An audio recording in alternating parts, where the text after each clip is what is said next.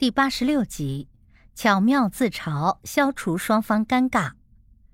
自嘲即自我嘲弄，也就是拿自身的缺点、不足或者生理缺陷，甚至失误来开涮，对自己的丑处、羞处不仅不予遮掩躲避，反而将之暴露在高倍显微镜下，然后巧妙的调侃、戏弄和贬损自己。所以，没有豁达、乐观、幽默的心态和胸怀，是无法做到这一点的。一个真正懂得自嘲的人，是不会事事较真儿、较劲儿的。当遇到突发事情、陷入尴尬的境地时，适当的调侃自嘲，不仅能够避免尴尬、化解窘境，还能拉近彼此的心理距离，让你在人际交往中游刃有余。因为用自己来开玩笑，既使人觉得亲近，又以降低自己为代价抬高了别人，可以消除嫌隙，获取他人的好感。晋朝时，大臣满愤，有一次啊，他陪同晋武帝坐在靠近北窗的地方。满愤生性怕风，而北窗是用琉璃制成的，虽然琉璃的质地很密，根本不透风。但看起来却是一点儿不挡风的样子。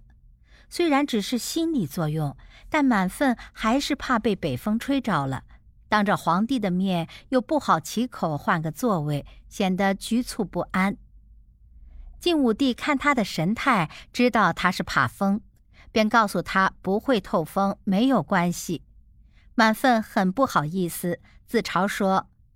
臣啊，就像南方的水牛，怕热怕惯了，看见月亮也是疑心太阳，不由得喘起粗气。这也便是成语“无牛喘月”的出处。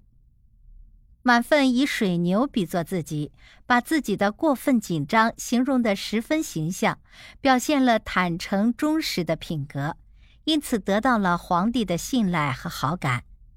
其实，在这里，满分就是因为很好的运用了自嘲，巧妙的化解了窘境，打破了尴尬，同时还赢得了别人的信赖。自我嘲弄，并非真的把自己贬得一文不值，把自己的失误和缺点显露出来，是以退为进之计，是一种不较劲儿的豁达和幽默。是在玩笑自己不伤害别人的情况下逗笑别人，打破僵局，化解了彼此的尴尬和敌意。春节刚过，又是坐公交的高峰期。小涛在公共汽车站上等车时，由于惯性挤了一个中年人一下。正当小涛开口准备说对不起时，那位中年人却早已愤怒了。春节刚过，又是坐公交的高峰期。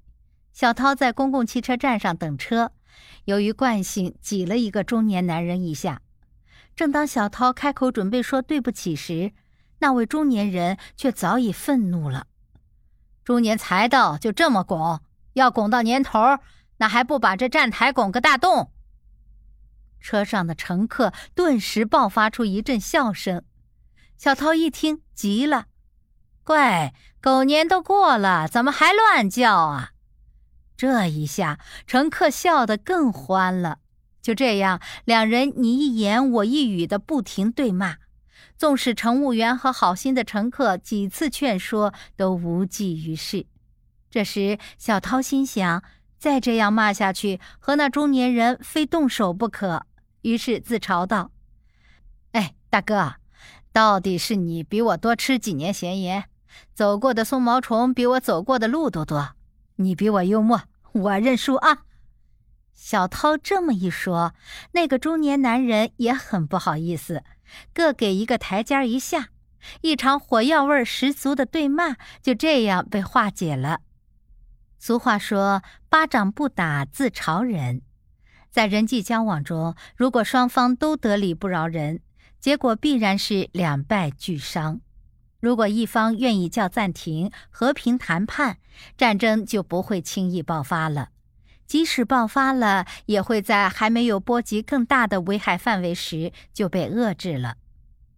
卡耐基曾经说过：“掌握神奇机智的语言应变技巧，无论是对演讲还是对于谈判来说，都具有重要的作用。”所以在与人交往的过程中，不要事事较劲儿、较真儿，将自嘲融入到我们生活的点滴之中，让我们的生活多一些轻松和宽容，架起人与人之间的心灵之桥，缩短人们彼此的心理距离。